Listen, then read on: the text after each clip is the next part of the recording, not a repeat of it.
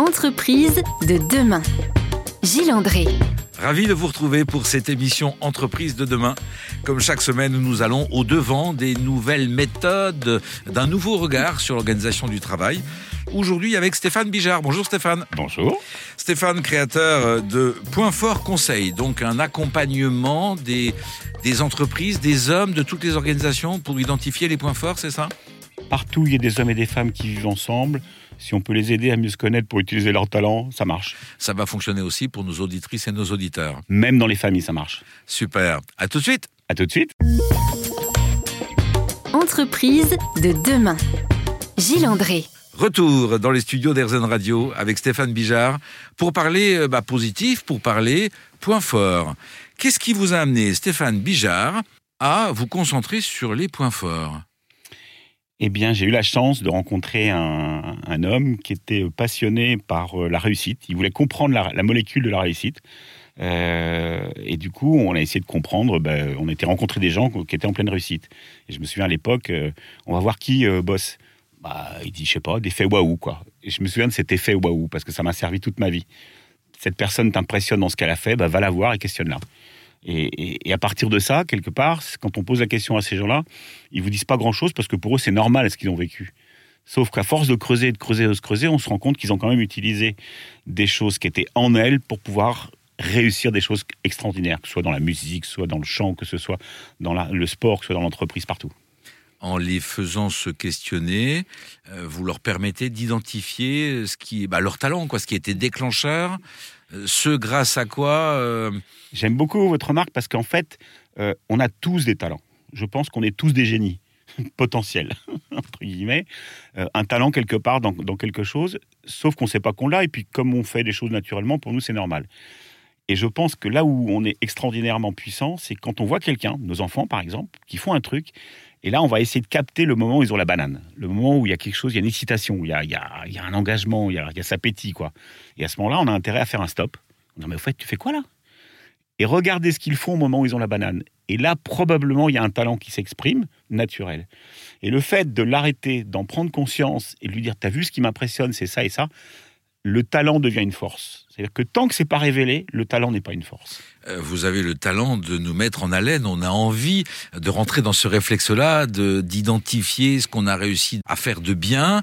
Naturellement au départ. Où, où ça semblait euh, finalement facile, alors que pour les autres, le regard des autres, c'est difficile, alors que nous, on a l'impression que c'est facile. C'est ça. Et, et, là, on a un, quelque chose à développer je ne sais pas si c'est son talent, mais en tout cas, il y a quelque chose qui s'exprime. En fait, je ne sais pas si on a un vrai talent, mais c'est le regard de l'autre qui va faire croire qu'on finit par avoir un talent.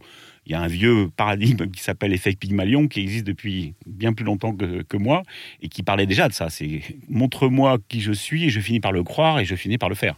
Vous avez un métier génial, vous êtes accoucheur de talent? Eh bien, ça fait 30 ans que je ne travaille plus puisque ça fait 30 ans que j'accompagne des entreprises pour l'aider à prendre conscience de toutes leurs forces. Vous venez de définir votre métier, vous accompagnez les entreprises à définir leurs forces. Euh, on leur demande depuis quelques années d'affirmer leurs valeurs pour donner du sens, euh, permettre aux salariés de, de s'engager. Euh, talent et valeur, c'est la même chose? Il y a Alors, des balles, hein? J'adore ce terme parce que j'étais encore il y a trois jours dans une entreprise qui me dit Ouais, il faut qu'on réfléchisse à nos valeurs avec mes collaborateurs.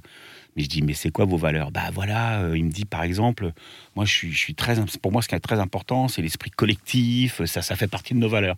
Je dis, ouais. Euh, S'il y a un problème dans l'entreprise, un appel client, une difficulté, euh, que font les gens? C'est quoi qui, par réflexe, ils font quoi? Ah bah chacun se barre dans son bureau. Bah, je dis, c'est pas une, c'est pas une valeur alors. Mmh. Parce qu'une valeur, c'est vraiment un ADN naturel, spontané, évident. Donc, quelque part, les vraies valeurs d'une entreprise, ça devrait être l'ADN, les forces. Sauf qu'on met beaucoup d'ambition dans les valeurs plutôt que les vraies forces. On distingue les valeurs et les forces. Les valeurs, c'est ce qui unit, c'est ce qui vient spontanément. Spontanément, surtout dans les moments, j'allais dire, au moment où c'est un peu difficile. Que font les gens par réflexe, encore une fois mmh. ben Là, on touche quelque chose de puissant et de profond qui ne changera jamais puisque c'est un réflexe.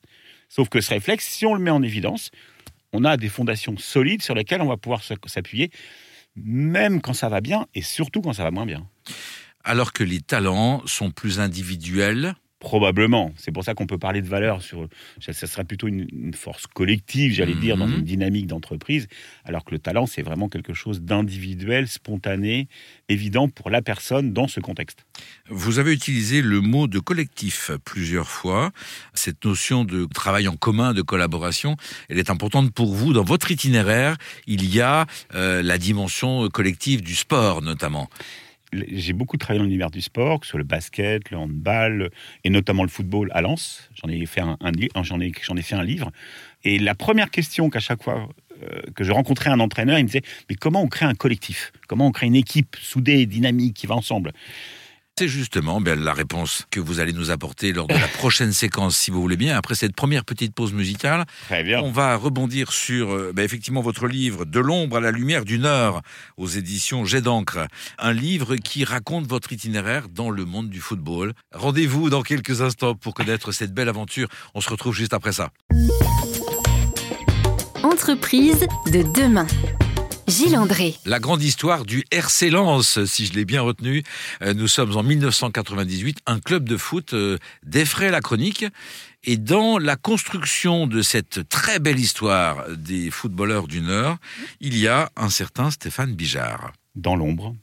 Racontez-nous, vous avez aidé les joueurs du RC Lens à identifier leurs points forts. Moi, non. Pourquoi? Parce que je connais rien au football. Mais par contre, j'ai rencontré un président euh, incroyable qui avait envie. Ça faisait dix ans qu'il était président, chef d'entreprise. Et quand je le rencontre, il me dit j'ai un public sympa, j'ai des supporters sympas, j'ai des partenaires sympas, j'ai des joueurs sympas, j'ai des entraîneurs. Tout le monde est sympa, mais on gagne pas. Et moi, j'ai envie de gagner. Waouh Et je dis là, je peux peut-être vous aider. Ah bon? Comment vous allez faire? Est-ce que vous utilisez les forces en présence de votre club? Bah, Il me dit non. Les forces, on les a. Moi, mon travail, c'est de progresser partout où on a des manques. Dis, et si on faisait autrement? Et là, ce qui a été incroyable, c'est Mais qu'il- qu'est-ce qui manque dans sa définition? Il dit les forces, on les a et on les utilise. Bon, très bien. Donc, Oui, euh, mais on ne on, on travaille pas dessus. C'est c'est normal, on continue à faire ce qu'on sait faire. Par contre, nous, la focale, l'investissement, les moyens qu'on va mettre en œuvre pour aider le club, ça va être régler tous les problèmes qu'on a. Autrement dit, on investit beaucoup là où on a des difficultés. Et je vous donne un exemple précis que tous les parents connaissent, le bulletin de notes. Vous avez un enfant qui a 18, 15, 12, 3, 20. Tous les parents vont dire ton bulletin il est pas mal mon chéri. Déjà pour dire qu'on est content, on dit pas mal. Intéressant. Et ensuite on va dire mais faut qu'on fasse quelque chose pour les maths mon chéri. Parce que sans les maths ta vie est foutue. Et là on va investir du temps, de l'argent, des moyens pour essayer de comprendre pourquoi en maths il a des difficultés. mhm. Et toutes les bonnes notes, on n'a rien fait. Ça ne veut pas dire qu'on s'en occupe pas, mais c'est bien, continue, faut qu'on travaille les maths. Vous êtes en train de nous dire qu'il est préférable de capitaliser sur ce qui va bien plutôt que de passer du temps sur euh, ce qui peut sembler moins bien, voire Alors, je dis- mauvais. Alors je dis pas qu'il va pas falloir travailler le 3, mais tant qu'on n'aura pas solidifié les, les bons résultats, les bonnes actions, et qu'on n'aura pas identifié le comment c'est fait, on n'a rien sécurisé. Et souvent, comme vous le dites justement, il y a probablement des solutions dans ces éléments positifs qui pourraient servir aux 3. Vous dites cela au président du RC Lens et on apprécie des résultats rapidement. Alors non, je lui dis ça au président, il me fait waouh, c'est top, je comprends parfaitement. Il me dit on commence quand? Ah, j'attendais monsieur, au bout de 6 heures d'échange, ça a été quand même incroyable comme euh, rencontre. Euh, je dis oui, mais attendez, qui s'occupe de ça? L'entraîneur. Euh, il me dit bah oui. Euh, bah, je dis il faut que je rencontre l'entraîneur parce que c'est lui qui va être opérationnel, c'est pas les, les instances, il faut aller au cœur du terrain quoi. Il me dit attendez, est-ce que vous connaissez l'entraîneur? Je dis bah non, je connais pas le football. Il me dit pardon? Non non, Daniel Leclerc?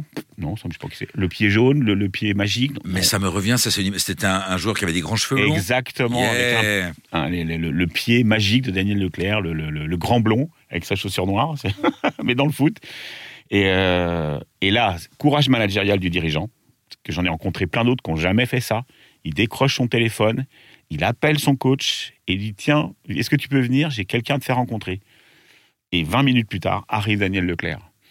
Et ça, c'est un courage managérial très important parce que le nombre de dirigeants que j'ai rencontrés qui me disent Ah ouais, c'est super votre truc, mais il faudrait qu'on rencontre.